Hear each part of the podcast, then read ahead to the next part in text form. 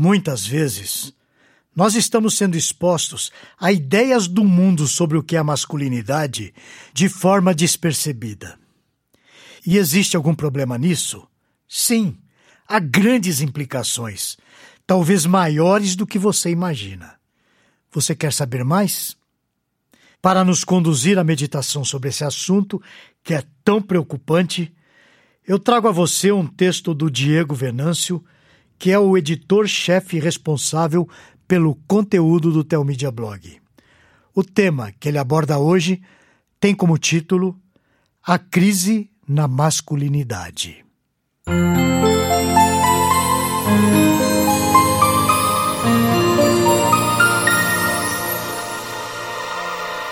A verdadeira masculinidade é um assunto presente e bastante discutido por fóruns e blogs mundo afora.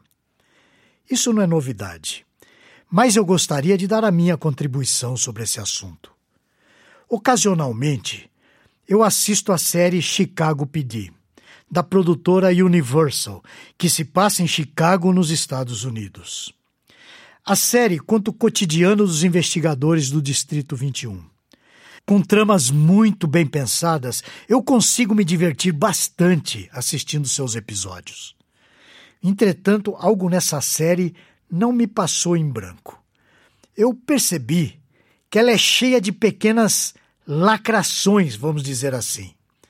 Para mim, a mais escandalosa delas é que quase sempre que precisam arrombar portas, invadir barracões ou coisa parecida, são as mulheres que tomam a frente e fazem o trabalho pesado. No meu entender, essa atitude tem um propósito definido. Não é lógico as mulheres serem sempre as primeiras a aparecerem, com arma em punho, num recinto desconhecido e perigoso. É notório de todos que elas são mais frágeis que os homens.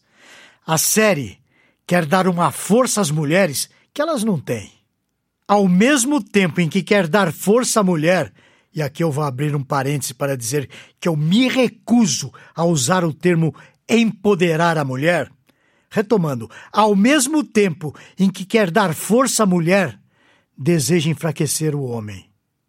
A imagem de uma família equilibrada, tradicional, nunca aparece, principalmente na história dos próprios policiais. Nas relações amorosas, por exemplo, dos policiais da série, são os homens que desejam se casar. Lamentam as intempéries da relação, choram, demonstram sentimentalismo à flor da pele. As mulheres, por outro lado, não querem abrir mão da carreira. São verdadeiras heroínas. Mesmo diante da morte, não querem ficar de fora de uma ação policial perigosa. Em outra série que eu assisto, da Universal também, Law and Order SVU, Olivia Benson é a grande heroína, resolvendo casos de crimes sexuais. Bem, ela é durona. Possui um filho adotado que é um pouco largado, vamos dizer assim. Sim, pois a carreira não pode esperar. Entretanto, a série faz questão de apontar o seu grande amor pela criança. Em contrapartida, ela nunca teve um relacionamento duradouro e não constitui a sua família. A masculinidade está sendo destruída. Isso está sendo pregado, ensinado através de tudo, incluindo o cinema. Sistematicamente, as mulheres são apresentadas como fortes e os homens como frágeis. Outra frente que tem atacado a masculinidade é a propaganda gay, que está presente em todos os lugares. Da mesma forma, a quantidade de propagandas com imagem de pessoas trans tem aumentado consideravelmente. Eu não consigo mais esconder essas imagens ridículas do meu filho de seis anos. Inclusive, eu já tive que iniciar esse assunto com ele e explicar a posição da nossa família em relação a homens que se vestem como mulheres e toda a espécie de distorções que existem nessa área. Nós estamos vivendo hoje os tempos de Romanos 1. As palavras de Paulo, inspiradas pelo Espírito Santo, ecoam com a mais inexorável verdade. Porquanto, tendo conhecimento de Deus, Não o glorificaram como Deus, nem lhe deram graças. Antes, se tornaram nulos em seus próprios raciocínios, obscurecendo-lhes o coração insensato. Romanos capítulo 1, versículo 21. Depois da negação de Deus, tendo o coração obscurecido, surge outro tipo de pecado. Isso inclui a negação do inegável, a negação da própria sexualidade. Em tudo isso, chegamos à conclusão de que essa afronta à masculinidade traz prejuízo a todos, incluindo a feminilidade. Certamente, o alvo principal desse movimento é o próprio Deus e a ordem estabelecida por ele em tudo. Isso não é novidade, pois lá no Éden, a serpente já desafiou a ordem estabelecida por Deus. Isso está registrado em Gênesis capítulo 3, versículo 1. Mas a serpente, mais sagaz que todos os animais selváticos que o Senhor Deus tinha feito, disse à mulher: É assim que Deus disse: Não comereis de toda árvore do jardim? Eu pergunto: a quem a serpente se dirige? À mulher. No entanto, a quem Deus deu a ordem de não comer do fruto da árvore do conhecimento do bem e do mal? ao homem. A serpente, então, já iniciou esse trabalho de negação da ordem divina há muito tempo.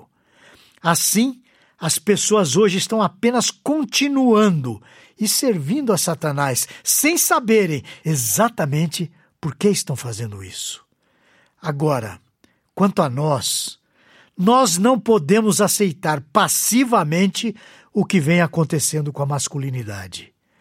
Eu não falo de grosseria ou brutalidade, mas concordemos que os homens são viris, não é mesmo? Em alguns aspectos são rústicos e não estão tão preocupados com a sua autoimagem. Hoje, nós precisamos ensinar os nossos filhos de maneira intencional. Os meninos precisam aprender a serem homens e as meninas a serem mulheres. De certo, os questionamentos do mundo virão para colocar em xeque a coisa mais natural do mundo. Os homens precisam de convicções, pois devem ser guias para a família e a sociedade. Inegavelmente, Jesus é o nosso maior exemplo de masculinidade. Pensando nisso, no entanto, já me veio à mente uma imagem deturpada de Jesus é aquela do homem de cabelos longos, olhos azuis, feição suave, frágil, sensível. Ora, Jesus não era assim. Ele era quase um nômade, caminhando por aquela terra quente. Ele caminhava muito, tinha a feição de um homem do Oriente Médio. Era rústico, pobre, um carpinteiro. Quando precisou, arrancou um chicote e botou para fora todos os vendilhões do templo. De fato, Jesus, sendo Deus, a sua própria sabedoria viva, sabia a hora de agir. Não fugiu das responsabilidades, mas doou a própria vida para resgatar pecadores. Sem dúvida, a maior masculinidade de Jesus envolve a entrega da sua própria vida. Assim, nós homens estamos aqui para isso, para sermos pequenos cristos. Estamos aqui para dar as nossas vidas para servir a Deus na nossa família. Estamos aqui para nos doarmos e para formarmos verdadeiros homens e mulheres para a glória de Deus. Até a próxima, se o Senhor o permitir. Esse e outros assuntos você encontra no Teomídia Blog. Lá você poderá ler ou ouvir artigos sobre igreja, teologia, apologética, evangelismo e outros assuntos relacionados com a sua vida cristã. Anote aí o endereço: teomídia.blog.br. Conheça também o Teomídia Cast, presente nos principais aplicativos de podcast para o seu celular. E finalmente, você precisa conhecer a Teomídia a plataforma de vídeos cristãos por assinatura. E agora com uma novidade: você pode fazer a sua assinatura de graça. É isso mesmo, basta digitar teomídia.com. E lembre-se, Teomídia, conteúdo cristão para o seu crescimento espiritual. Você assiste, quando quiser, onde quiser